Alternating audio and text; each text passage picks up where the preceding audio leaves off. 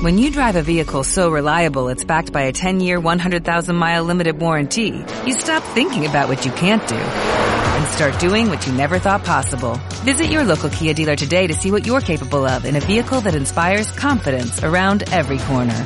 Kia, movement that inspires. Call 800-3334-KIA for details. Always drive safely. Limited inventory available. Warranties include 10-year 100,000-mile powertrain and 5-year 60,000-mile basic. Warranties are limited. See retailer for details.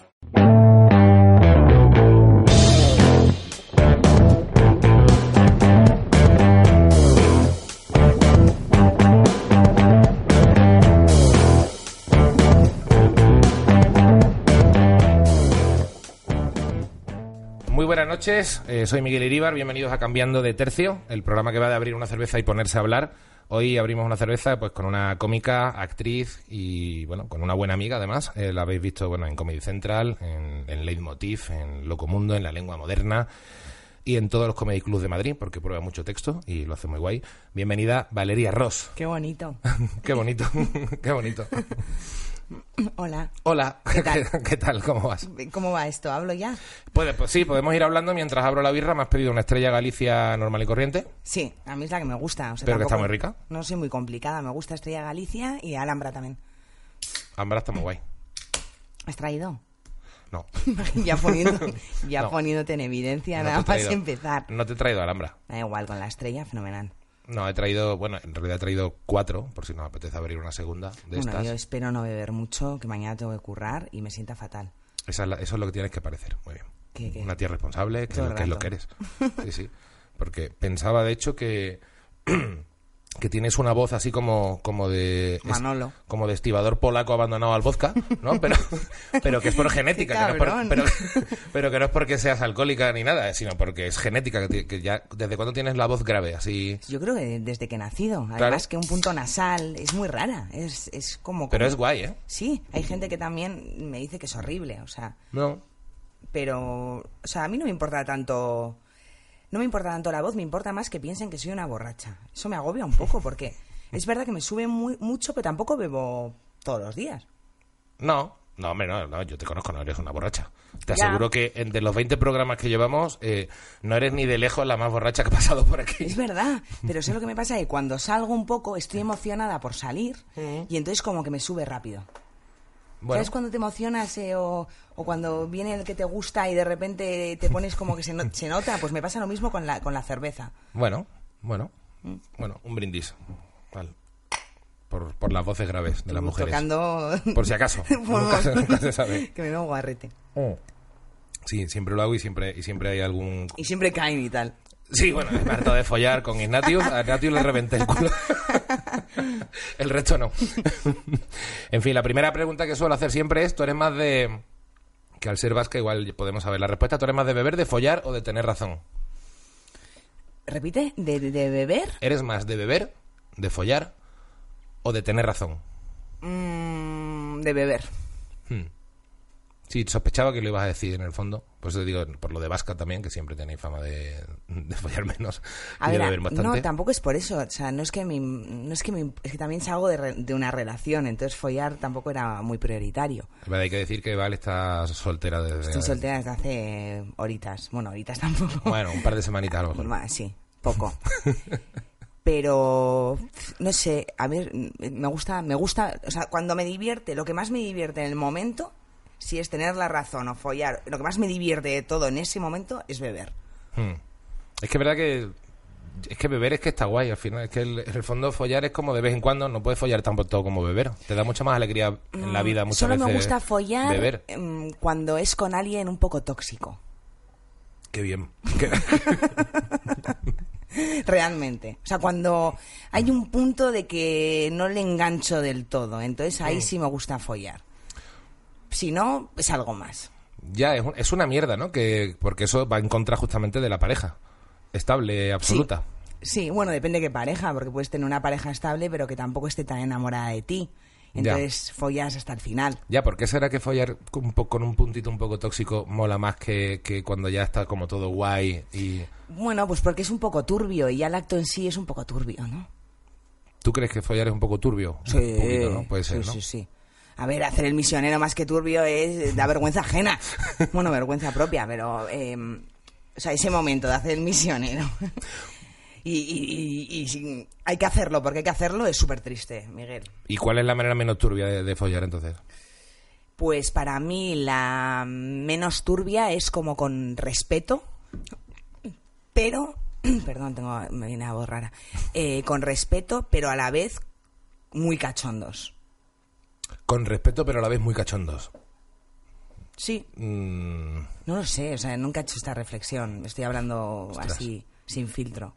Con respeto, pero ¿por qué dices con respeto? No, O sea, porque me quiere suelen decir que- matar. prefieres que no, No, que- pero en que el no se- sentido de- Que sea consentido, ¿no? Que haya respeto A ver, consentido. por supuesto, siempre estoy hablando de consentido. claro, claro, pero es que con respeto. Pero porque una vez que está consentido, igual que no haya mucho respeto dentro de dentro del No, en consentimiento, ese- está guay. eh, a ver, claro, o sea, yo cuando hablo de turbio es de repente que te pelo y te dé media vuelta o contra la encimera o contra o sitios extraños. Con respeto y cachondo, igual es la cama Mm. y tampoco tienes que hacer el helicóptero. Simplemente, eh, pues hay como tres posturas en un polvo. Ay, perdón, Sí. escupido. es parte del polvo. Y, mm, y, y ya está, y se acaba a los dos a la vez y eso para mí es un polvo con respeto y bien. Sí. Sí, pero claro, si ya hay un puntito tóxico previo, a lo mejor ya lo que puede ser un polvo en la cama normal y corriente está cargado. De Hombre, yo siempre he dicho que para una relación los locos son lo peor, pero para el sexo son lo mejor. Sí, yo creo que en, en tías pensamos lo mismo los chicos. Sí. Una tía un poco loca ¿no? siempre, siempre suele tener un poco de putillo, ¿no? Ujú. Puede ser. Pero vamos, que todos tenemos, depende con quién. Todos estamos un poco locos, ¿no? A lo depende mejor. el rol, o sea, depende de la situación, tienes el rol de loco o el rol de aburrido o el rol de, no sé, depende de la persona también con la que estás, ¿no? Ya, pero es una putada, ahora que dices que ha salido una relación, que justamente en las relaciones muy estables, que suelen llevar mucho tiempo y que parece que ya van como guay, muchas veces se pierda el, el rollo. Bueno, porque al final, más que tu novio, se hace un poco hermano. La convivencia también. el pues, hermanamiento y la convivencia son una putada. Sí, y al final, pues cuando hay sexo, normalmente es cuando estáis un poco pedo o algo así, ¿no? Bueno, o bueno, o antes de ver una serie. Bueno, es que depende, si cada relación es un mundo. Vamos a cambiar de tema, por favor. Qué horror. No, pero bueno, decíamos que tu voz grave te viene de pequeña, que no... Yo creo que siempre he tenido esta voz.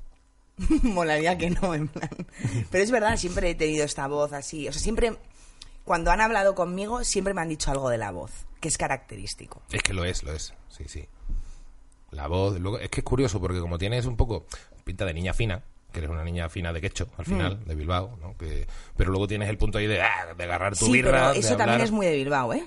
También, claro. O sea, igual no tan exagerado y yo sin querer pues lo tengo un poco más, pero sí que creo que mm, yo me he criado en Guecho y en general este punto un poquito macarra, sin, a- sin, Mm. sin intentar ser macarra, por supuesto, eso es un poco de mi zona. Mm. Sí, el de, bueno, vale, de, venga, va, va, vamos a beber aquí todos. Lo tienen mis amigas también, y algunas son mucho más como monas y con esa elegancia más que yo y aún así la, la tienen. No, bueno, está bien, está bien. Eres eres de, de familia, un poco de familia bien. Bueno, soy Pero de un poco familia desestructurada bien también. pobre. Es una cosa extraña, pero en- es muy difícil entenderlo si no eres de allí. Pero allí siempre ha habido como... Pues ha habido mucho dinero. Es un sitio con mucha calidad de vida. Entonces eh, siempre se ha llevado mucho el apellido. Todo ese tema que en realidad detesto porque es en realidad es algo súper clasista. Pero sí que ha habido un punto de que unos pocos se conocían y entonces es lo mítico de, ah, es, ¿de quién es hija? Del de apellido tal. Entonces esos apellidos venían de, de generaciones con muchísimo dinero. Mm. Entonces mi familia, por supuesto, es de bien, una educación buena, eh, se ha educado en un sitio de clase media alta, pero eh, no teníamos ni, o sea, no tenemos ni un duro. Bueno, Entonces es una situación bastante extraña, Miguel, porque yo siempre he tenido amigas con mucho dinero, pero yo nada. Entonces me invitaban a todos los lados. Entonces he vivido como una rica siendo pobre. pero está guay, tienes amigas con casas en primera línea de playa, esas mierdas. En Vaqueira, en, Claro. yo me he hecho unos viajazos a costa de la simpatía. Bueno, está bien. alucinas. El rollito de buena cuna está muy bien. Sí. Está bien, de haber comido jamón york del bueno, de pequeña también. Está bien. Pues sí, la verdad es que estaba con esta entrevista un poco liado porque has dicho tantas cosas. En tantas entrevistas has estado ya en comida perpetua. Has Ya. estado en el sentido de la birra. Has estado... eh, en- ¿cuál, ¿Cuál era el otro que has estado también? Con Caco fumando porros. Me pillaste un apunto- fumazo. me Te apuntas- apunto a todo. Te apuntas a todo, joder. Es verdad. Sí. Sí, Pero bueno, también tengo cosas que decir. No sé. Sí, es que de repente como ya, ya no te puedo preguntar cuál ha sido tu peor bolo, cuál ha sido tu tal. A ver, igual es. no me puedes preguntar porque me conoces tanto que te lo sabes y crees que todo el mundo lo sabe. También es otra... También es verdad, o que todo el mundo ha visto esos programas que... Tampoco tengo tanto éxito, vamos a ser sinceros. Bueno, no, pero sí, coño, tiene, te, te conocen mucho. De hecho, de los, en los programas que sale suele ser de las más vistas. ¿Sí? Sí. No sé si pasará en este. pero- bueno, yo creo que sí. también eh, al final cuando hago comedia eh, suele ser muy autobiográfica, entonces hay un... eh, la gente sabe que soy bastante transparente y eso crea, o sea, la expectativa de a ver qué dice esta tía ahora, porque como me cuesta cortarme o me cuesta un poco pensar antes de hablar, pues... Es verdad que eso mola mucho. De tu, de tu comedia, si algo destaca sobre todo es que queda como muy auténtica, que también tiene que ver un poco con la, con la buena comedia americana o más pura, ¿no? O sea, quiero decir, al final en- enlazas con, pues con un, yo qué sé, con un Robin Williams hablando de su alcoholismo, con un, con un, con Sarah Silverman que es súper pura hablando, un Louis C.K., ¿sabes? Que sueles hablar de cosas muy, muy tuyas. Es que Y no, no, todo el mundo lo sé, hace. no sé hacer comedia de otra forma. No todo el mundo lo hace. Y te juro, Miguel, que ya sabes que yo soy muy, muy empollona de trabajar y de intentar saber hacer chistes y porque al final yo entré en comedia sin tener ni idea de lo que estaba haciendo y ha sido como un aprendizaje eh, cada vez que iba creciendo un poco para ser mejor, por supuesto. Pero siempre me voy, al final me voy a, a, a mí. A mí, porque es que al final lo que me hace gracia y su- suena súper egocéntrico, pero es mucho más fácil para mí hablar de mí que hablar de una comedia observacional, que por supuesto también lo hago, porque tengo que currar y no so- Bueno, claro. Pero siempre par- parte de mí. Se me hace mucho más fácil. De hecho, te iba a decir el libro que, que nos estábamos leyendo a la vez, el de Chris Head, Mm. de A Director's Guide. Que yo fui a un curso suyo a... Eso, estuviste en Bristol, ¿no? Sí. Con un curso. No te- de hecho, no te he preguntado por ese curso. Sí, ¿Qué tal? eh, muy bien, muy bien. Me fui un fin de... me- la verdad es que me apetecía conocerle. Y entonces justo coincidía que el tío hacía como un weekend de estos de, de curso y me pareció una buena opción. Entonces, nada, fue, fue un... También cuando estás en, en casa con una pareja, con mucho trabajo y tal, al final tu vida se vuelve una rutina que es que no aprecias la vida, o sea, no, no hay ni un punto loco de, de escapada, de aventura. Mm. Entonces, parece una tontería, pero para mí, irme a Brighton sola a un curso en inglés, que hacía tiempo que no hablaba en inglés, mm, y, y además me fui a un hostel para ir de guay, como más aventura. Con- Luego fue gente. un puto horror, pero sí, eh, pues eso me, me daba vidilla. Mm. Tipo de gente. Bueno, Chris Head, que es el, el- el autor de este libro, es- es- suele eh, dirigir especiales de, de comedia, no ya de los que Sí. salen en Netflix necesariamente, sino. eh, o sea, dirige espectáculos Es de que en Inglaterra se ¿no? lleva mucho Ha dirigido mucho del, del Fringe Festival de Sí, Edimburgo, ¿no? O sea, es como. Se lleva mucho, aquí lo vemos como algo raro, ¿no? Parece que si te dirigen, te están quitando mérito como cómico, ¿verdad? O Sí. sea, hay un punto, no, ya me están dirigiendo, entonces no es tu show. Hmm. Entonces ya es el show de dos personas. Pero ahí se lleva mucho el que te dirijan haciendo stand-up. Y el tío se dedica a eso. Hace, hace comedia, ¿eh? O sea, cuando yo estuve, eh, abrió el espectáculo y tal. Pero sí, eh, a mí me gustó bastante. Es verdad que hay cosas que ya las sé, porque ya las he machacado, pero a la vez me gusta mm, refrescar y volver a darme cuenta de que, de que coño, de que tengo que tener un chiste cuando hablo, por ejemplo. Ya. Eh, y, y fue un fin de muy guay. Hacerlo en inglés también me parece un reto. A mí me ponen mucho los retos profesionales. Entonces, Oye, pero tiene, tiene su complejidad. Bueno, tú es verdad que has, has vivido también en, en Nueva York, has vivido en. sí, Reino- pero en- bueno, también desde ya que me he dedicado controlas a... inglés, más o menos. Bueno, yo Sí. pensaba que sí, no, Miguel, te juro. Bueno, es que es muy difícil controlar ser tan bilingüe. se me olvida, se me olvida, además no tengo memoria. Mm. Pero creo que es importante como reciclarte en, en diferentes atmósferas. O sea, ya no solo, pues si estás haciendo stand-up en, en España, irte a hacer de repente, pues me da igual, a Estados Unidos, a Inglaterra, me da igual, es que incluso en Italia hacen stand-up. Y, Sí. y, bueno, hay unos open mics que yo quería ir a un sitio porque estaba aprendiendo italiano y al final, pues nada, ya, ahora ya fuera todo. Pero mm, eso, eso me parece un reto profesional que me divierte. Me divierte aprender. ¿Y cómo lo estructuraban? O sea, ¿cómo, cómo, cómo era el curso? O sea, era, era el tío impartía una teoría, después... era- eran, ¿Eran cómicos los alumnos o eran aprendices? No, no, que o sea, había muy pocos cómicos. Es que los ingleses tienen ese punto como los americanos que nacen ya en un escenario. Es que no, es Qué que guay. es una, es una barbaridad. Tienen unas tablas. Yo flipé, había un matrimonio que tenía igual 80 años, Miguel. Los dos emocionados, eran buenísimos. Y no se habían subido a hacer comedia en la vida. Y eran buenísimos, te lo digo en serio. O sea, la pieza final, yo hice trampa. Yo metí algún chiste que lo, tradu- lo traduje. Claro que ya lo tenías Eso hecho me de parece antes. fatal por mi parte. Bueno, Pero esa gente, tío, lo había creado todo ese fin de semana. Yo también hice más texto y tal. Pero es que a mí, a mí me encantan. De los de, de lo anglosajón y lo americano, a mí, a nivel profesional, les admiro bastante. qué guay. Uy, está sonando aquí como, pero es verdad. No, pero es verdad. Y, Mm. y aparte, si ya eh, eh, tiene su complejidad de hacerte un curso aquí, que te tengas que estar preparando durante un fin de semana y luego hacer tu propio texto delante de gente, ¿no? O sea, hacerlo en inglés, coño. Sí, Irte sí. sola allá a un hostel. Bueno, fue romper un poco rutina y me vino fenomenal. Joder. Sí, que después te, te he escuchado decir que tú muchas veces que no has hecho tanto circuito y tal, pero tú te has pegado muchos bolos también de, Sí, sí, sí. de carretera. Mucho con Susi. Es verdad, con Susi. Luego ya. Una pareja un poco rara, pero, pero, Bueno, somos pero muy queda muy bien. Sí. Pero aún así, ahora ya las dos vamos a nuestra bola y también el tener novio te ayuda que te llevan en coche y te están esperando. Vete a dar una vuelta, que hago el bolo y luego ya te pegas el fin de donde estés. Ahora ya, ahora ya solo me quedan langostas ahí y soledad. Langota y soledad.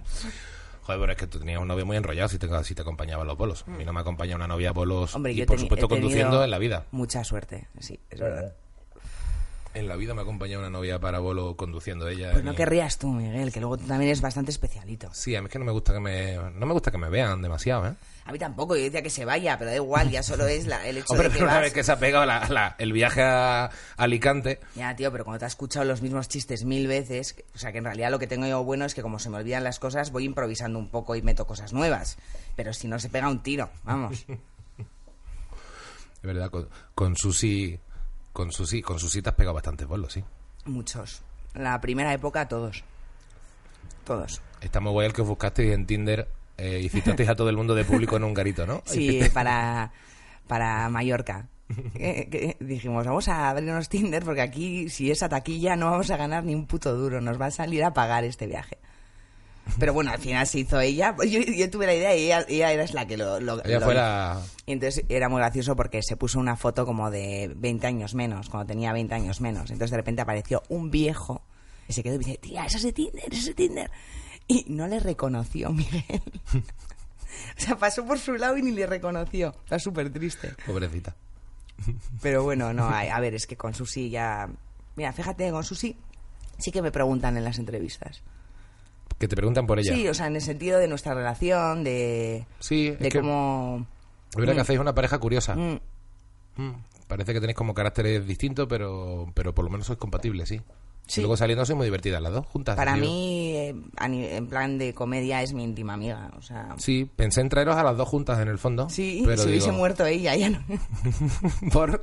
No, porque ahora ya no, pero había una época que siempre teníamos que ir las dos juntas y es como, quiero ser yo sola, no somos un dúo cómico. No, y de hecho y de hecho no lo he hecho porque prefiero traeros a cada una. Así son dos programas en vez de Claro. uno. También para mí es más fácil, pero, sí. pero lo pensé, yo qué Mm. sé, porque porque también como es, es también muy jaleosa, de repente Sí, bueno, siempre eh, suelta es que cualquier... Es, es divertidísima, es divertidísima. Sí, sí. A mí... Sí, es que cada uno tenéis vuestro punto un poco loco, sano, loco, loco bien, pero cada Como uno tenéis muy- vuestro es punto. muy diferente, ¿no? La locura de Susi y la mía son muy diferentes, Son muy diferentes. pero luego compenetramos muy bien. Mm. A mí me hace gracia tus tus que siempre tienes o alguna dieta rara o, quitarte o quitarte de fumar por hipnosis siempre tienes algún Siempre remedio algo raro. y has conseguido siempre que no te funcione ninguno pero, pero lo tienes todos Tío, el otro día estaba, estaba viendo lo de Letterman, lo que las entrevistas que Mm. hace. Y le estaba viendo a Kanye West y me flipó una cosa, se me quedó en la cabeza que dijo en plan, no, no digas diet. Le dijo, porque diet, no sé quién decía, como los hindús, no sé, como die, está dentro de la palabra morir. Entonces no es bueno. Entonces Claro, nunca claro. hagas una dieta. es verdad y, y me diet, quedé con eso como fue la mejor excusa para decir, a tomar por culo todo. es verdad diet suena como mal Claro, porque tiene die. es como este producto Muere. es muriente Claro. Su- suena como raro Sí, sí. Mm. ¿Cuál es la cosa más rara que has hecho de, de dietas o de, o de cosas de este tipo? Bueno, he hecho todas las dietas del mundo. He hecho todas. o sea, la de la todas. piña, la de... La de la piña, la de la manzana, eh, la de solo proteínas, eh, la de solo mm, verdura. Es que he hecho todas. La de no comer y estar medio anoréxica también he hecho. He hecho todas, tío. Es verdad que ahora se me ha pasado un poco. Engordado, porque estuve. No, ahora- ahora no. A ver, engordado un poco, Miguel, pero porque tuve un accidente y yo hacía mucho deporte y fue un parón. Pero ahora has adelgazado otra vez. Estoy intentando. Sí, o sea, Estoy- habías puesto, vamos, a engordar quiere decir poner Sí, a ver. cuatro kilos para arriba. Tú también sí, eres una que sí, exagerada. Sí, por supuesto. Mm. Pero que, pero bueno, es que también para la autoestima y para verme yo, yo salía de spinning y me comía el mundo. Entonces he tenido una época después del accidente que ha sido un poco, pues, eh, pues un poco para adentro y, y- y mucho chocolate. Y ahora, pues entonces, ahora, pues entonces estoy, pues teniendo que adelgazar. Ya está, tampoco pasa nada. Llevo toda la vida a dieta, ¿no? ¿Compras estúpidas tienes? Que es una cosa que me gusta siempre preguntarle a la gente. Mm, yo no, o sea, yo compro todo el rato, soy súper consumista, ¿Sí? pero es porque no, soy muy, muy eh, impulsiva. Hmm. ¿Por internet o, pero no o que te vas de tiendas? ¿eh? No soy excéntrica para nada. Pues de repente un día me da por ir a- de tiendas y me gasto 300 euros y en cosas que luego ni me pongo, pero ya les he quitado la etiqueta para probarme. Una, una chorrada. Pero no, no tengo, o sea, no soy una loca de esas cositas que me pueden encantar y que, ¿sabes? Hmm. O sea, compro, pues de repente se me pasa por la cabeza algo, lo veo y, o sea, como que el marketing me cautiva. O sea, pero no, no, no tienes de pronto licuadora sin usar en casa. No, no, no, no. Claro, eso soy yo, que Yo, soy para mí, el único electrodoméstico que me parece, para mí, lo mejor del mundo es la estufa.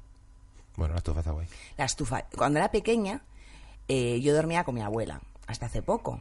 La psicóloga me ha dicho que hasta aquí, que ya no puede ser.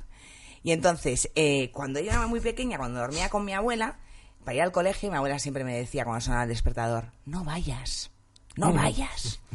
Y entonces, como me, me costaba tanto, lo único que me daba mm, la motivación para ir era que me ponía la estufa debajo, eh, como en el suelo, y entonces yo me ponía el uniforme, porque me duchaba por las noches, y entonces me ponía, eh, me ponía la estufa porque hacía frío, entonces con la estufa, entonces me he acostumbrado a que la estufa sea como un chupete para mí. ¿Sabes? Que si no, no duermes. Siempre me enganchaba a esas cosas. Yo, yo tuve chupete hasta los ocho años. ¿Qué dices? Te lo juro, Miguel. ¿Y sabes cómo me lo quitaron? Porque me gustaba ahora uno que es amigo mío, que se llama Bosco. Bueno, pues me gustaba de pequeña. Y entonces iba a su cumple me dijeron que o me quitaban el chupete o se le decían a Bosco que seguía, que seguía teniendo Y se te quitó rápido la tontería. Y lo dejé. Fui al... Ya entré al cumpleaños como una mujer. Joder, qué bien. Y entonces siempre me ha pegado estas cosas de la infancia y sigo. Yo la estufa en verano la tengo puesta. Por ejemplo, voy sola a casa, la noche me, me cuesta la noche, me da como mucha soledad. Entonces la estufa me, me quita eso. Estoy como adicta a la estufa. Ostras. Y es un pastizal. Es curioso porque hay, hay una cosa que me hace mucha gracia, ¿sabes? Que en, en los, en las instrucciones de los secadores hay una, un apartado que pone no utilizar el secador mientras duerme. Ah, es bueno. Y, y, y dices, ¿quién cojones hará esto? Yo, ¿Tú haces eso? yo, cuando no tengo estufa, el secador. Claro. Pero es que a mí, en el último piso que tenía, cuando estaba con otra compañera de piso, llegué pedo un día, me puse la estufa en la cama, pegada a mí, me quedé dormida con la estufa, ella por la mañana lo vio, bueno, y no sabes el broncón, podía haber quemado la casa. Claro, es que, es que por eso está Pedo puesto hay las que tener cuidado, sí. Claro. Mm. Sí, Pero sí. es como una droga. Sí, sí, es que el- con lo del secador, yo, yo tengo un bloquecito de que las instru- de instrucciones para absurdas que tengo en, el- en mi monólogo y una de las cosas que digo es el secador y siempre pienso que no hay nadie que haga eso. Pero mira, ya, ya estás tú.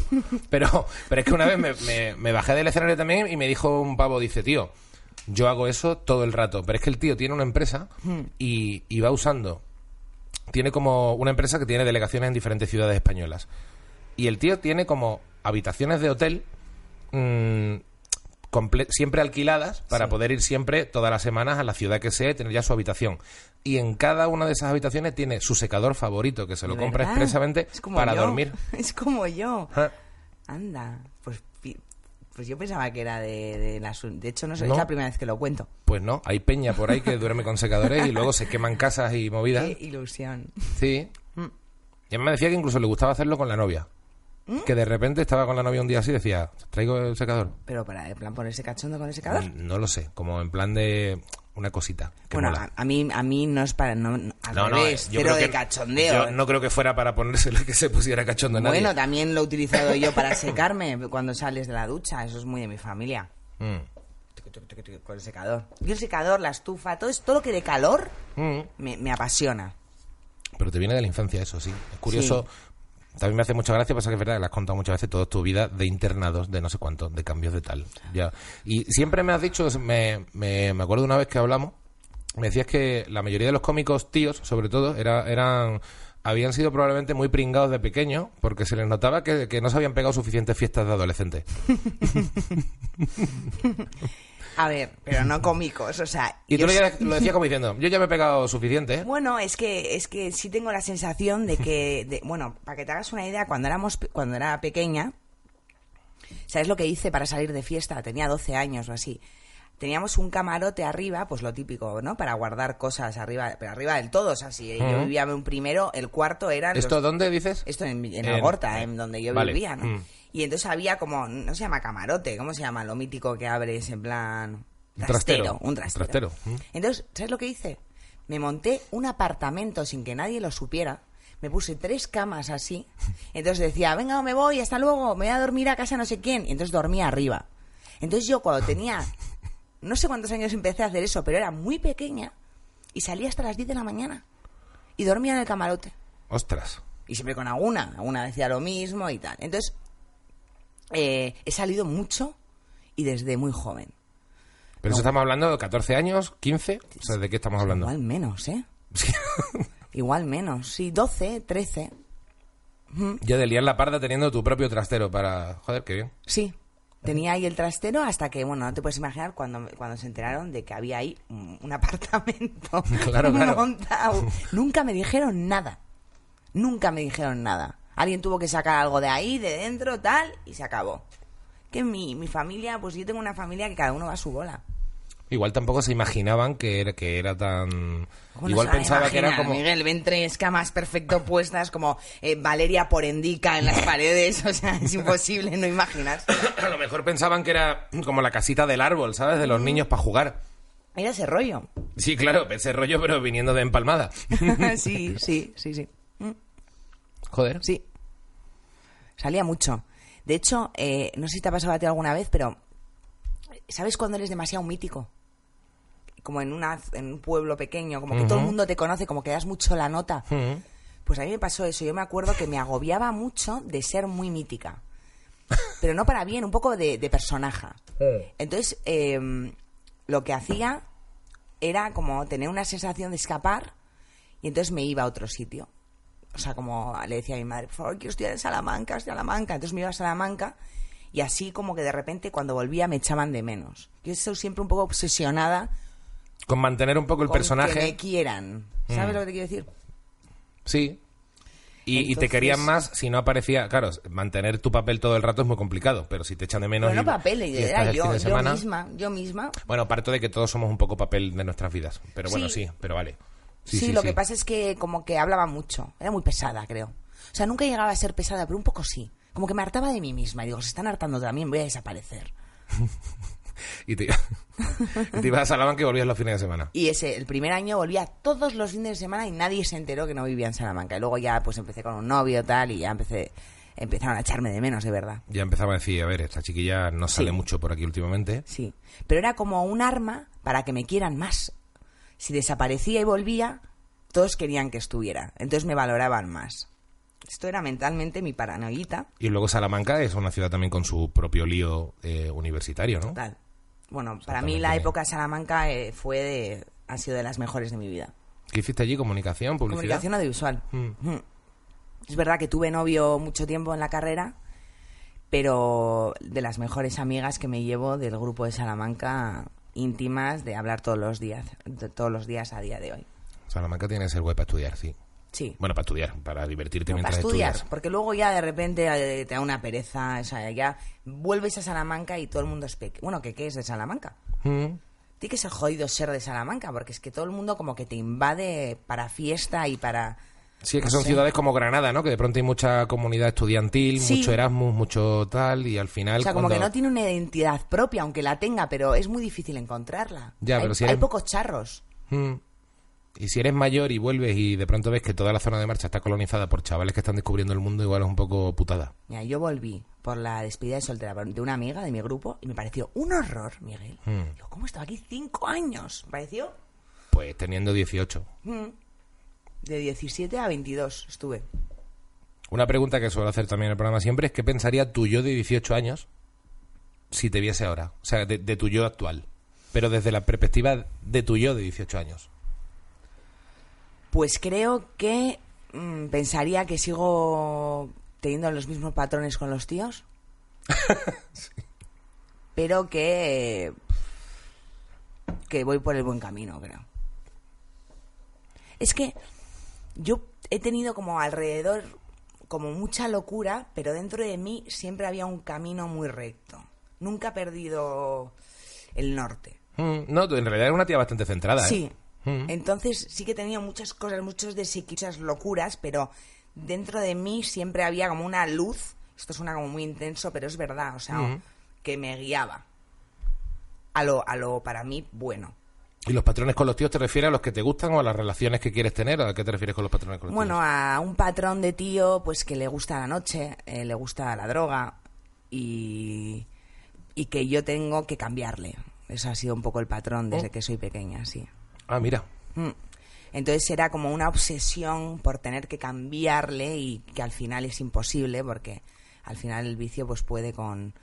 Pero, o el vicio tampoco tiene que ser aquí una persona que esté todo el día drogándose, pero simplemente que no se cuide y que como, como- al final no era mi novio, era, era como yo, yo iba de ángel, Mm. protector de quiérete, eh, te no, venga ya, no te gusta tanto esto, lo que te más te gusta es hacer un puzzle, que a ver, claramente no, Claro, pero como no. intentar meterle Creo que como... te estás equivocando. que llevarle como, como si yo fuese aquí, no sé, una misionera Mm. del, del hombre. Y Siempre he pensado que es por mi padre, porque a mi padre no le he conocido nada, pero siempre me ha quedado como que desapareció por este mundo, ¿no? Y entonces, psicológicamente hablando, igual puedo llegar a pensar que es un trauma que tengo y que como si fuese una manera de recuperar a mi padre, esto ya es paranoias No, mías no. que también No. para que y entonces como que no me quedo tranquila pero bueno también dándome cuenta de estas cosas pues por ejemplo pues no quiero saber nada más de o sea tengo que también da- darme cuenta para cambiar las situaciones Sí, es verdad que tu monólogo siempre has dicho que te gustan un poco malotes, un poco no sé cuánto, siempre juegas con esa idea. sí pero es verdad Sí, sí, sí, sí, pero... Claro, pero eh, al final es un perfil que suele funcionar, o sea, suele existir. O sea, el de chica un poco salvadora, Sí, de tío que. sí, no estoy que contando nada nuevo, poco- no estoy contando No, nada no, pero, pero es verdad que. mm, O sea, yo creo que muchas creen que lo tienen, pero no lo tienen. O sea, hay muchas chicas que piensan que son así, pero luego al final acaban con un bueno, digamos, entre comillas, y se es quedan que ahí es la a mejor gusto. opción que hay Sí, sí y no. O sea, depende de. Porque lo que tú dices, al final, si no te gusta, hay mucha. Yo creo que hay mucha gente que, que al final renuncia a lo que en el fondo le pone o le gusta, es también enlazado con lo que hemos empezado hablando hoy. eh, y luego te lo ves de pronto. ¿No, no te pasa? Digo, no, lo sé. eh, Que tienes como amigas que tú ves que han sido un poco lío, un poco tal, que siempre le han gustado un tipo de tío, que han Sí. estado súper enamoradas. Y de pronto hay un- una sensación como de haber encontrado al bueno y una pequeña sensación como de que han claudicado en, en buscar el amor. Pero Miguel, o sea, ¿quién no piensa eso? O sea, No de verdad, pongo la mano en el fuego que no hay prácticamente, igual hay un 1% de alguien que ha encontrado al bueno y que sabe que es la persona y que está hasta la polla. O sea, no en plan mal, o sea, que hay un punto de decir, joder, quiero quiero verme en una fiesta bailando a lo loco y que de repente me diga un tío guapa. Yo qué sé, igual guapa es muy pereza, pero me da Sí, igual. bueno, que- Ver un tío que te interesa ver, pero que eso es ley de vida. O sea, que al final, mira, mi teoría sobre esto es que es muy difícil encontrar a alguien que te cuadre como compañero de vida bien, Así ¿no? que no te haga daño, o sea, que tenga cosas más positivas que te da, Mm. más que negativas. Lo que pasa es que hay una- un miedo a la soledad o un miedo a que se te pase el arroz, me da igual, o a todas estas cosas que tenemos, que, que al final cuando encuentras uno y estás cómodo, pues intentas cegarte porque dices, joder, es que tiene muchas cosas buenas, es que ahora cambiar y a ver qué encuentro ahora y qué miedo estar solo y qué... Entonces, toda esa gente, en el fondo, fondo, es conformista. Pero es que el 99% de la población es así. Y ese 1% que decide, mira, me da igual, igual no puedo tener hijos porque no llego, Mm. igual no encuentro a ninguno que me guste o sigo con cabrones, pero me la voy a jugar. Voy a estar bien solo y voy a intentar que la persona que sea que realmente note, porque yo creo que el enamoramiento real existe. Lo que pasa es que muy pocos lo encuentran porque muy pocos se la juegan. Y esa es mi teoría. Bueno, tiene bastante sentido, ¿eh? Mm. Merece abrir una cerveza esta teoría. Vale. Yo creo. Y un cigarrito. y un cigarrito. Sí, pero a mí, a mí es que me, me produce, yo que al final, pues, como, como también sabes, tengo una vida sentimental que tampoco eh, ha sido la gloria en cuanto a estabilidad. Compartimos el haber tenido parejas eh, italianas durante, durante bastante tiempo. Es verdad. Eh, y pero es verdad que siempre hay una sensación rara de, de que, joder, que, que es una pena, ¿no? Que siempre las cosas fallen y tal, y, y- y también jode un poco tener que ser conformista. A mí como idea, Bueno, pues hay muchas veces, Miguel, que fallan desde, desde un primer momento, pero estás tan, tan emocionado con que has encontrado una persona que al principio solo ves lo bueno y que pasas de rayarte con cosas que luego ya en convivencia no soportar. O sea, al principio siempre es maravilloso, y si no es maravilloso es que, vamos, es la cosa más rara del mundo. sí, pero esa sensación de que luego al final acaba fallando es como un poco bajón. Es un poco bajón, pero es parte de la vida. Y que haya que conformarse una vez visto que, se ha, Yo- que ha fallado. Sí, eso no puedo. Yo lo que no Es puedo es, conformarme. O sea, y al final eh, exploto de alguna manera. O sea, creo que, que el otro día estábamos hablando, no sé, en, en una terraza, que estaba con mi tía, y estaba hablando con otra chica y dicen, es que las guapas, eh, lo del el típico dicho de la guapa lo desea o esta mierda. La suerte de la fea, la guapa la desea. Ah. Y decía, yo no estoy de acuerdo. Decían ellas, sí, porque las guapas, y esto me imagino que también se puede decir en, en tíos, Mm. las guapas saben que va- van a poder encontrar algo mejor. O sea, por lo menos tienen más posibilidades, más, eh, mm, o sea, van a tener más donde elegir. Y en un primer momento, luego me cuadró un poco la- lo, que, lo que dijeron, pero en un primer momento yo pensaba que al final las guapas, porque decían, es que las guapas, las guapas, te hablo de pibones guapas, guapas, esas tías siempre están solas. O sea, acaban solas normalmente, las que son muy guapas en general. Y es verdad que hay muchos casos, ¿eh? Yo creo que hay casos de soledad en guapas y feas. ¿eh? No, la verdad es que ahora que lo Pero dice. decían, es que no las me- no feas me son más conformistas. Decían, es que la fea Hombre, no tiene tanta ser. lección. Entonces dice, bueno, pues este, pues sí, es un poco cabrón, pero para adelante, ¿qué voy a hacer? Mm. Es lo que decían, ¿sabes? Esa era la... En tío sí que pasa a menudo la sensación de decir, bueno, este chaval ha encontrado esta que medio le ha hecho caso, que no es fea y que igual el chaval pues no se la ha follado a nadie medio bien y ahora y se ha quedado con ella. Esta sensación entre los tíos sí, Sí. que sí que a veces existe. Pero dime tú lo que ganaría un feo, de verdad, siendo diciendo, aquí estoy yo y yo voy a esperar a que llegue la persona y tengo mi personalidad, porque al final es que es tan subjetivo la belleza. O sea, una persona con actitud, una persona que sabe lo que quiere, que es admirable, es que al final lo importante es admirar. O sea, tú cuando estás con alguien que le admiras, es muy difícil que te deje de dar morbo, porque le admiras. Sí, la admiración parece siempre la clave, ¿no? Del enamoramiento. Para mí es la clave del am- enamoramiento. Hmm. O por lo menos de, de la continuidad. Hay mucha gente que, sí, es verdad, que la, la admiración aparece siempre en, incluso los psicólogos, tengo colegas que muchas veces el psicólogo cuando, cuando están con una chica o con un chico le dice, no, pero tú lo admiras, porque hay un punto que si no lo admiras por algo, parece que, que es más difícil de agarrar. Es que, Mm. es que al final, a mí me pasa una cosa. Yo intento ser cada día, y la cago mil veces, pero intento cada vez crecer y dar la mejor versión de mí misma. Intento cuidarme, intento ir al gimnasio, aunque no vaya, pero lo intento. Si hago, si me pillo un pedo horrible, bueno, pues me lo he pillado, pero igual tengo que currar al día siguiente y tengo remordimiento. Mm. Pero cuando la otra persona que tienes al lado no se cuida, Mm. o no quiere dar lo mejor, o no tiene remordimiento, es que es muy frustrante para la persona que se cuida. Y es verdad que no tienes que cambiar a nadie, porque tú lo has elegido. Pero coño, que vayáis en la misma sintonía. Y eso es muy importante. Entonces, cuando ves que la otra persona se cuida, es admirable. Bueno, Porque el foco está en él o en ella. está bien. Y luego creo que para no quedarse, para no claudicar, y para es muy importante la sensación de, de no tener sensación de, de tener algo que perder, ¿sabes? De lo que tú dices, de estar bien solo, decir, mira, yo quiero luchar por esto y no tengo nada que perder. Total, a ver, yo sé, ahora que, yo sé que voy a estar en la mierda ahora, Miguel. O sea, vamos a ser Que no, realistas. mujer. Sí, sí. Eres guapa, eres lista. Bueno, Seguro que pero tienes. yo ahora estoy en la mierda porque yo vengo de una relación en la que estaba muy a gusto y muy cómoda y a mí me gusta en casa y ver una peli y a mí eso pues ahora me viene un poco de pues de fiesta porque claro eh, es lo que toca Y la de pelis que vas a poder ver también de resaca. Sí la voy a poder ver pero al final ahora mismo pensar en rollos y tal me da una pereza que me muero Nah, eso no hay que pensarlo, eso te va llegando. Mm. Nah, es un coñazo pensarlo. Que el pensar en el mercado y en todo es un coñazo. uh no quiero ni pensar Es un coñazo. No, no, no. Eso es, es un, es un poco rollo siempre. Hay que de- dejarlo fluir un poco. sí Sí, sí, sí. A mí me hace gracia como actitud de vida. ¿Tú has visto Gattaca? no Es una. Bueno, va de, eh, está guay. eh, es, sale Uma Thurman, Jude Law. Va de. Va de Ethan Hawke. El de. El de Reality Vice era Ethan Hawke, sí, ¿no? Sí. Eh, hay como un rollo de clones. Entonces Jude Law es como el, el- o sea, bueno, hay un rollo de clones, él quiere ser como astronauta, el Ethan Hawke, y entonces tiene un hermano que es como perfecto, y él tiene como un fallo que genéticamente no tiene tanto poder, y siempre van como a nadar juntos, y siempre le ganaba el hermano. qué horror Sí, porque el hermano era, era una sociedad en la que ya te eligen por los genes y de hecho él tenía que engañar comprándole genes a Jude Law, que era un súper perfecto pero que se había quedado paralítico. Anda. Y entonces hay un rollo de que le pillaba las bolsas de orina, de sangre, de todo, las huellas dactilares. El tío se hacía toda una, una estafa para poder entrar y ser astronauta.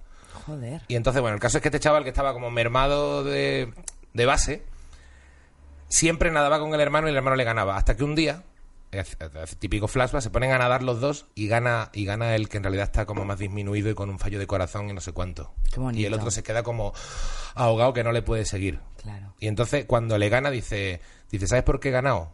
Porque yo nunca pensé en la vuelta. uy qué intenso de repente Dije, yo he tirado para adelante y a tomar por culo. Qué importante es eso eh Joder, sí. Pero me viene fatal ahora.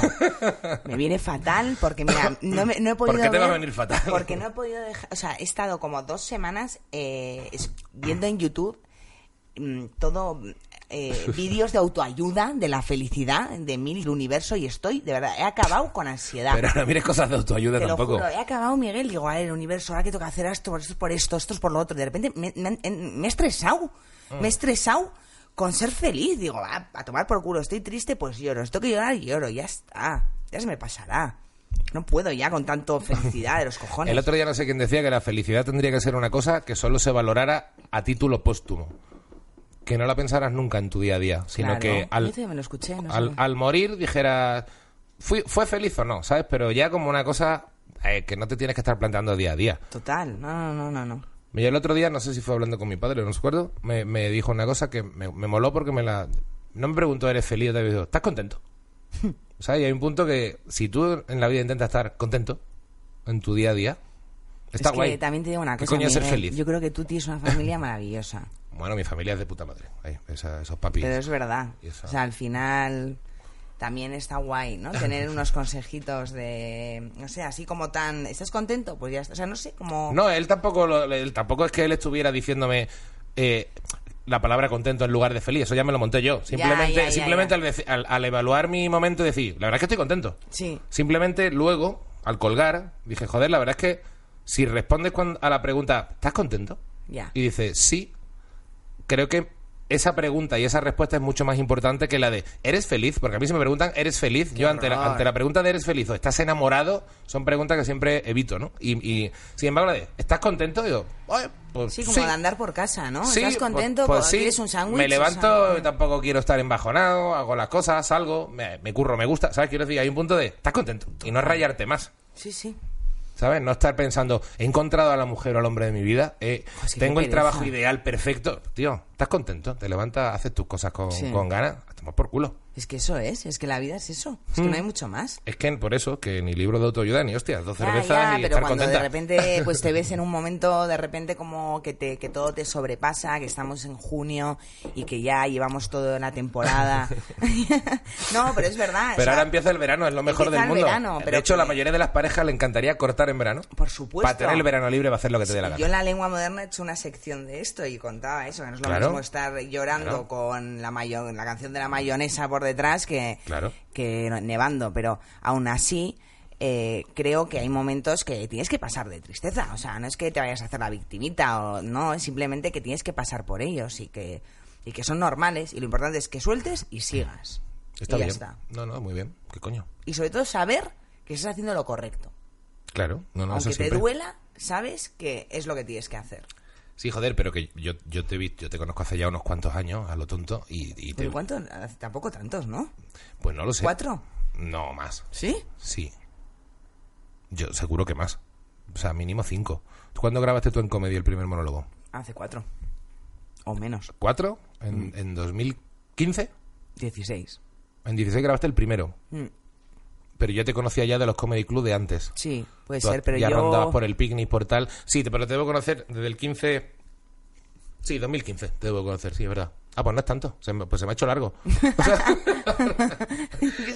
es muy intenso todo. no, eh, igual es que pienso que eres ya una colega de, Claro, de- toda la vida. Pero, hostia, es verdad, no te conozco hace tanto. No. Es que tampoco ta- llevo tanto tiempo en comedia. Ya, ya, ya. Pasa es que ha sido todo muy intenso y muy a, a tope, ¿no? Porque a Susi es verdad que la conozco hace mogollón, Mm. pero, pero, pero sí que pensaría, habría dicho seis o siete años tranquilamente, ¿eh? no cuatro. Yo creo que este es mi quinto año en comedia. Sí, sí, pues no, no, no, no puedo hacer más, porque yo desde que te conozco es probando textos en el picnic y este rollo Sí. de aquella época. Mm. Sí, sí. Pues, pues sí, sí, habría pensado que eran más años. No son tantos. Pero bueno, a lo que iba. a lo que iba. Que, que siempre, que te he visto, eh, de, alguna forma te he visto también varias situaciones vitales o, o Sí, siempre sentimentales o mal. laborales y, y sueles muchas veces estar en... en Soy al- una montaña rusa. Eres bastante montaña rusa, pero, pero siempre, siempre te he visto con una actitud positiva, saliendo al escenario con todo tu, ¿sabes? Eh, ímpetu y tu rollo. Sí, bueno, también Y- una y cosa siempre- es lo que parece y luego lo que llevas por dentro. Que sí, pero que también yo creo que tú que estás acostumbrada a, Sí, a- a a vi- sufrir. a vivir siendo A tú. sufrir, Es lo típico de, ¿sabes lo No, difícil no. que es ser yo? Pues, Tal, es que Miguel, yo estoy convencida que todo lo hago yo. Oh. Todo, todos los problemas, todo me lo creo yo sola. Estoy acostumbrada a eso. Y luego salgo yo sola y me vuelvo a meter uno sola y así. A ver qué pasa el año que viene. Cosas así. mm. pero tampoco te definiría como drama queen, que sí conozco muchas amigas que sí. No sé si tú- Bueno, porque es yo- que me da una pereza solo el concepto. Claro, O sea, es que no- el por ejemplo, yo de no- estar todo el rato llorando y No, es todo que por eso no eres, no eres tan llorona. Eres de, eres de contar, de joder, pues ahora tal, ¿sabes? Pero más desde, más desde el absurdo, desde, desde la experiencia, pero no, no eres, no eres, no eres llorona. A ver, yo creo que lo que pasa es que yo cuento todo. Y tú, Miguel, por ejemplo, tú eres más plano en el sentido, pero Mm. Sí, yo por- soy muy o sea, plano, así- no, así eres más, no, Sí, sí, joder, sí. pero eres, más estable, pero cuando te rasco un poco, sueltas. O sea, ahí hay. Hombre, mucho. claro. Lo que pasa es que hay que rascar. Claro. Lo que pasa es que yo soy como libro abierto. Mm. Por eso sí que el concepto drama queen puede tener un poco de sentido. No, pero justamente lo he dicho porque no me pareces una drama queen. Ah, es verdad, perdón. Claro, o sea, en realidad te estaba diciendo. no sé si tienes que terminar la lata. Pero no, realmente es que no te veo de drama queen. Y tengo amigas que son muy drama queen. Muy de. Y además que te lo dicen, ¿eh? Gente, no es que me encanta el drama y de todo te hacen un problemón, Ya. ¿sabes? Tú no eres No, tanto a mí de. un- me divierte más reírme. Claro. O sea, me, me- me divierte más darle la vuelta a la comedia. O sea, voy. reírme del drama, eso me parece lo mejor.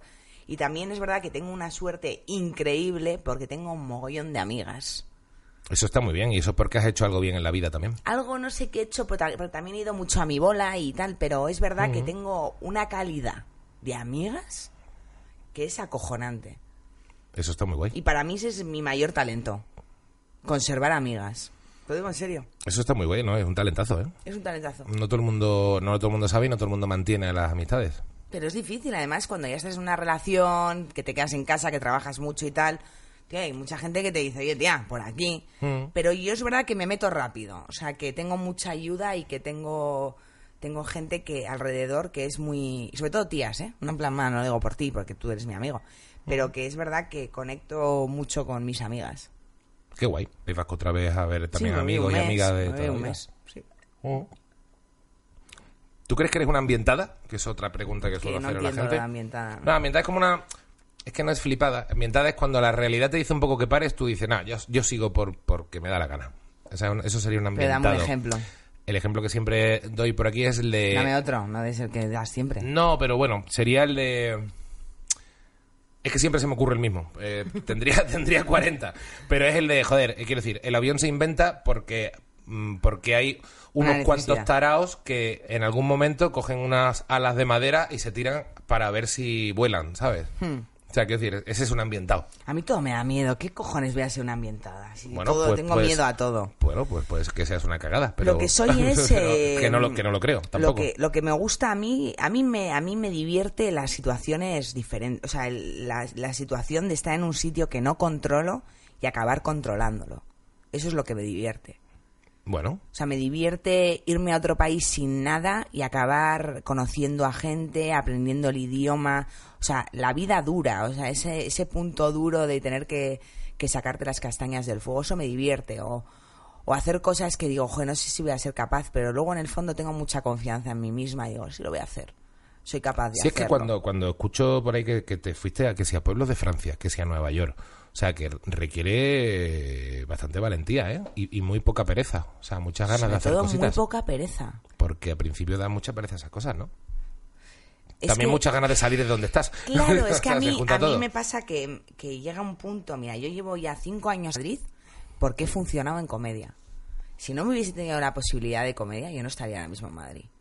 O sea, no duro mucho en los sitios que no me satisfacen del todo y, y al final cuando no sabe, cuando no encuentras tu sitio, a mí al final con la comedia lo que me ha pasado es que lo es que me han ido saliendo curros que me, que me apetecían un huevo y me parecían súper interesantes y de repente he encontrado un hueco en algún sitio de, o sea, Pero has encontrado hueco en muchos sitios, ¿eh? O sea, justamente por el poco tiempo que llevas. Pero a nivel profesional, el que más me ha hecho sentirme realizada y que, y que era un reto y que podía seguir ahí eh, creciendo y que me querían, he, sen- he sentido el apoyo de, los compañeros, ha sido en comedia. Y por eso llevo cinco años aquí. O sea, llevaba tanto tiempo sin pasar un año y pico y ya me iba. Un año y pico y me iba.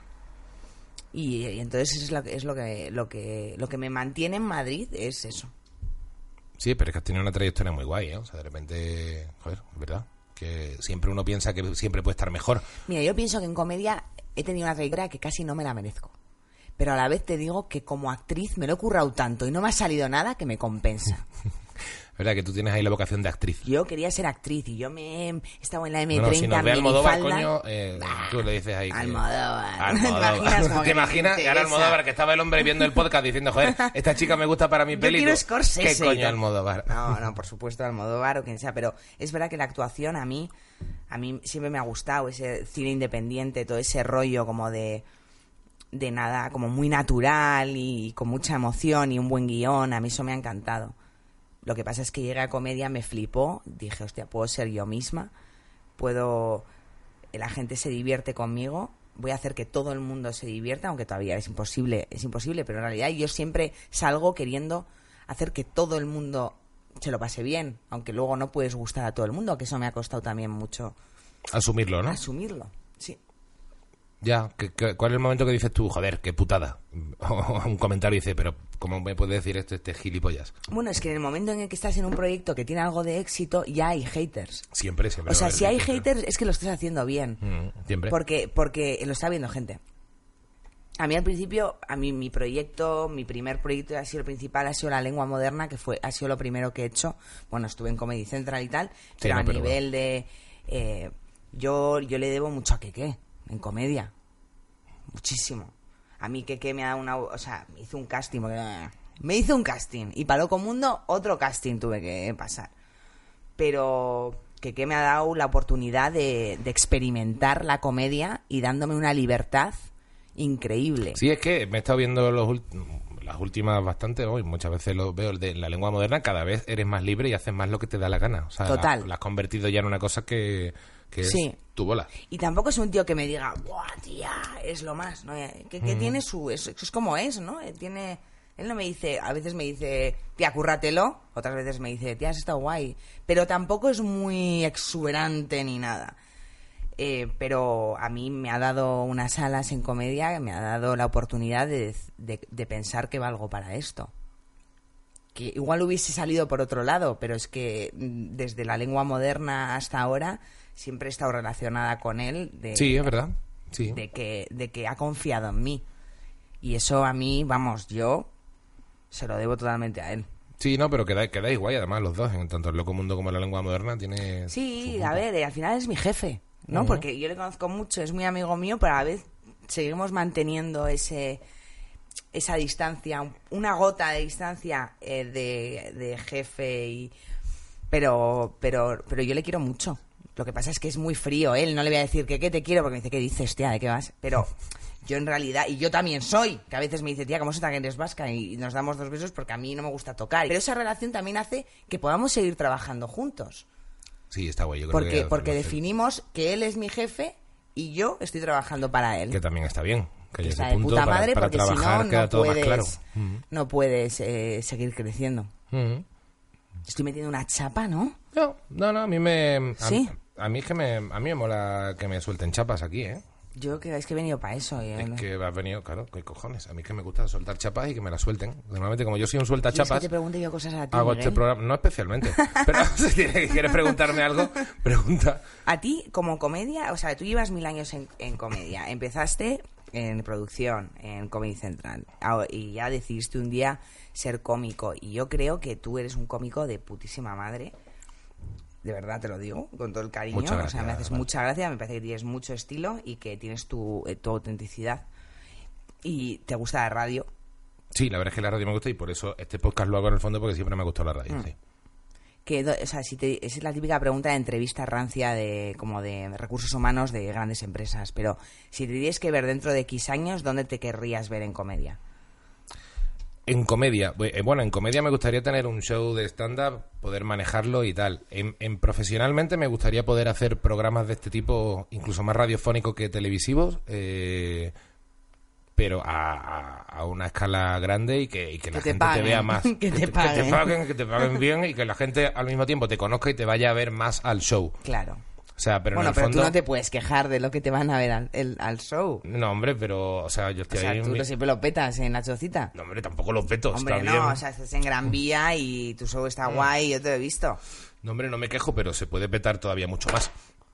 Mm, Al final, al final también, mira, esto, esto me, me lleva a otra cosa. El otro día, no sé si hablando con mi hermano, eh, me decía, joder, te va muy bien, ¿no? Y uno dice, pues como si a ti te dicen, te va muy bien. Ya. Y dice, sí, tú dices, dice, hombre, sí, sí, o sea, no me puedo quejar, estoy súper contento con, con mi vida, pero tampoco es que lo haya petado, ¿sabes? Y la gente dice, a ver, si la, la has petado, dice, hombre, no, no. Es que lo has ver". petado. Es que hay un ego de cómicos, has No, petado. ya, Estás pero- viviendo de lo que te gusta. Sí, pero a ti yo te digo lo mismo y seguro que también dice, no, porque tal, porque podría estar en más programas, porque no sé cuánto. Claro, es que en el, pun- en el Ese mundo el tema. artístico hay un ego chungo y una ambición de, de ser lo más, y en general, ¿eh? que yo lo tengo también, y es como, vale, quiero un reto más, quiero un nuevo, quiero tener más responsabilidad, quiero petarlo más. Y eso hay que tener muchísimo cuidado. Sí, yo creo que tenemos... Sí, sí, sí, está no claro. sé, ya vivimos de ello. Podemos pagar nuestras facturas haciendo Sí. reír. Pero- Claro, pero es compatible sentirte privilegiado con pensar que te puede ir mejor o querer que te vaya mejor. Es lo que digo, igual me gustaría hacer este podcast y, y- y cobrar guay, ¿sabes? Claro, Quiero decir, es una ambición yo- sana. Pero te digo la verdad, pienso que si te lo curras y que sigues siendo constante y si lo haces con pasión, acabas consiguiendo lo que quieres. Esa- eso es lo que Y habrá esto visto no en es lo- que me lo ha dicho en Eso YouTube. lo ha visto en YouTube. Eso lo ha visto por- en YouTube. ¿Sabes por qué no? Porque yo lo he experimentado. Que sí, que es la verdad, pero sí. A ver, todos los que estamos aquí, todos los que pasan por este programa, todos los que Todos los al que final... estamos, no hay- no hay ni Dios. Aquí me refería al, al sector en el que trabajamos, que por suerte muchos se convierten en colegas. Es verdad que son gente que ha peleado, lo ha hecho y han, y han, y han creado una vida y un entorno donde nadie, ¿sabes? Que no es como decir yo me hago una oposición o yo me hago no. eh, esta carrerita y entro de becario aquí para hacer no sé cuánto ¿Qué va? sino que todo el mundo se ha buscado la vida y es un tipo de vida en el que evidentemente si pagas bien tus facturas y estás bien, lo mínimo es agradecerle a, a- a lo que sea que, que estás ahí. O sea, es de puta madre. Sí, Pero- y luego también es un trabajo muy estresante, que al final parece fácil, pero al final estás todo el rato, o sea, yo siempre digo que al final te están pagando por hacer reír. Y la responsabilidad de que no se rían, Eso, por ejemplo, para mí al principio era una gran putada. Yo no sé, para ti, porque yo creo que siempre has tenido tu rollo ahí de salgo con una birra, me suelto cuatro bueno, pero cuando no me pagan, o sea, yo lo en un bar, disfrutabas. yo lo disfruto. Yo no lo todo- disfrutaba nada al principio, ¿eh? Tú sí. pero cuando no te pagan, o sea, lo importante es que lo disfruten ellos. Si no disfruten ellos, pues entonces disfrútalo tú, porque si no, vamos, no tiene sentido nada. Ahora, cuando ya te están pagando, y, y- y te, y te- te están dando unas condiciones y te están diciendo, tú estás aquí para que la gente se ría. Si no se ríe, hasta luego. Eso ya no es tanto arte ni Hombre, si no es ríe- capitalismo, o sea, Sí, sí, claro, al final. acaba siendo un curro como cualquiera. Entonces yo creo que ese enfoque de seguir pensando que la comedia es pasión y que no te tienes que matar, porque al final te estresa mucho el tener que hacer chistes, ¿dónde están las ideas? ¿Cómo voy a tener ideas si no me pasa nada en la vida? ¿Cómo Mm. estoy todo el día currando? ¿Cómo voy a tener, ya he contado todo, que Hugo sin nada? Es que yo es que he exprimido hasta el último rollo que he tenido. Entonces eso también genera ansiedad y hay que saber volver a, a tocar tierra y decir, no, no, yo estoy aquí para hacer reír, que para la gente se lo pase bien y para estar a gusto en el escenario, en la tele, en la radio, donde sea. ¿No crees que, que, que en el fondo, ahora que, que estás con tu ruptura y tu historia, ¿no crees que en el fondo está bien tener una vida no, no disfuncional y de tarado, pero una vida un poco menos convencional para la comedia? Mira, todo el mundo me dice lo mismo y yo tengo una clasicona dentro de mí, Miguel, que no soy capaz.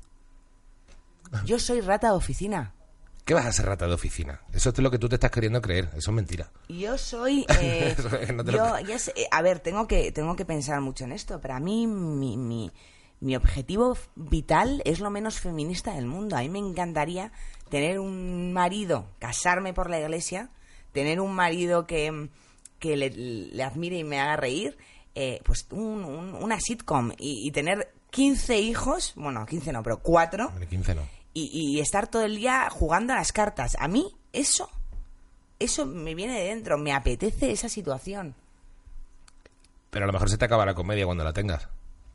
Que ¿Tú también igual, crees? igual te la pela. No lo sé, a mí me da la impresión de que cuando tienes una vida muy ordenada, igual dejas de vivir cosas que... Pero es que yo nunca voy a ser ordenada, no sé cómo lo ves tú, pero yo soy caótica, aunque tenga 15 soy igual de caótica. Claro, es que creo que la- la- lo que estás proyectando es una cosa que al final tampoco la, tampoco la vas a tener porque tú misma no la vas a querer. ¿Tú crees? Yo Por no lo mismo que por lo mismo que no duras un año en una ciudad, por lo mismo que sabes como que cuando tengas no sé cuántos hijos y ese tío al que admiras eh, vas a estar tocando los huevos también porque querrás otra cosa, porque querrás Pues variar. mira, espero que no.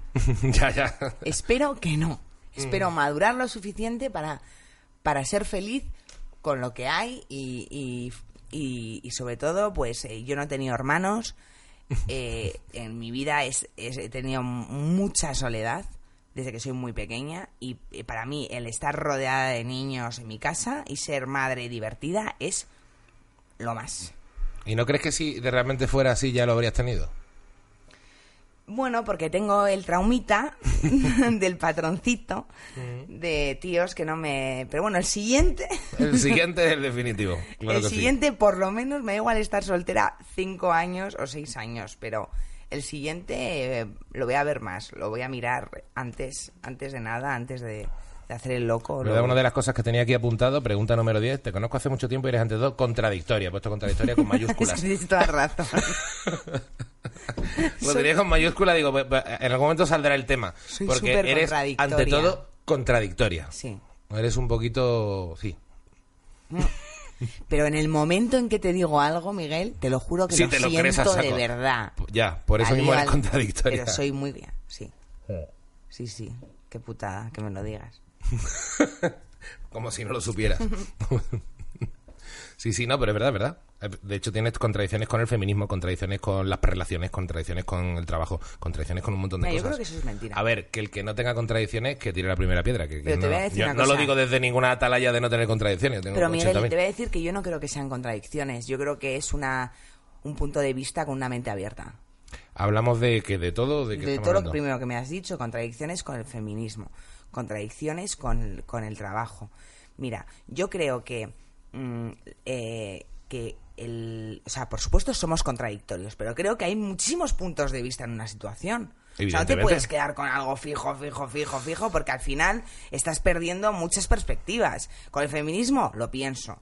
Con el trabajo, igual. O sea, eh, vale, esto es arte, pero se acaba convirtiendo en un curro, porque estoy currando 24-7, Mm. teniendo que tener, eh, teniendo que dar todo en un momento que me estoy exponiendo a muchísimas personas. Cristina, trabajas para alguien, no lo tienes. Evidentemente. El feminismo, exactamente igual. Igual. Yo, por supuesto, la igualdad entre el hombre y la mujer es ya de primera de, de mi cabeza. Ahora, hombre, yo he idolatrado mucho al tío. he idolatrado mucho al hombre. Mm. Pero ya no por la cultura. Es que no había ni un tío en mi casa. Ni un tío en mi casa. O sea, a mí que me, que me mirara un tío me parecía brutal. Entonces tengo muchísimas cositas machistas que al final, pues que me- él me venga a mí, que no sé qué, que son estrategias de, li- de ligoteo que luego funcionan.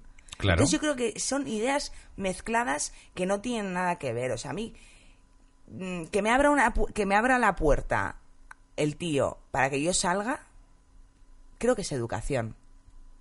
Bueno, sí, sí, sí. Pero te diré que hay momentos en que he pensado que son patrones machistas que están en, eh, en la sociedad. A mí me llegó a decir, eh, creo que Carolina Noriega, una cómica, me dice, a mí un tío que no me abre la puerta cuando voy a pasar y no me deja pasar primero, no me lo follo. Mm, bueno, pues es que lo entiendo perfectamente. Mm. Me da- te da pereza. A mí me ha pasado en citas que me ha dicho de pagar a medias y tampoco me lo he follado. Claro, no, no, sí, es que al final estas cosas funcionan, sí, sí. Y es así. Sí, sí, no, no, sí. Pero no es la cuestión de que el hombre tiene que, porque es el que tiene dinero, es el que tiene poder. No, es que el tío está dando todo para complacerte. ¿Entiendes?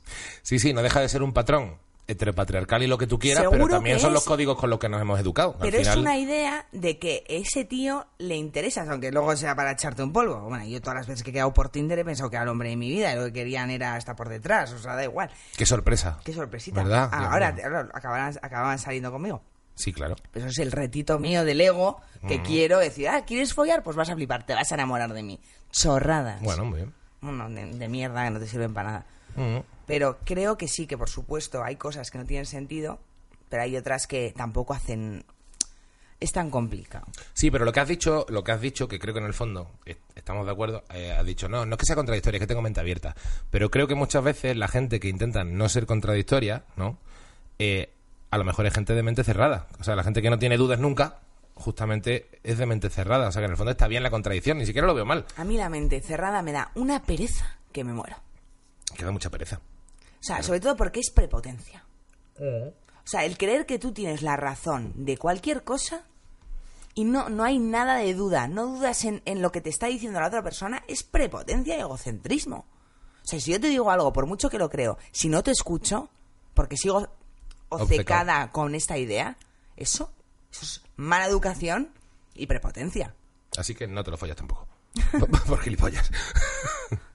Bueno, es que yo con la prepotencia sí que me muero de pereza. Es que da- hay muchas cosas que dan pereza. Uy, muchas. Muchas. Sí. Muchas. Sobre todo currar mañana, ¿eh? Ya. Sí.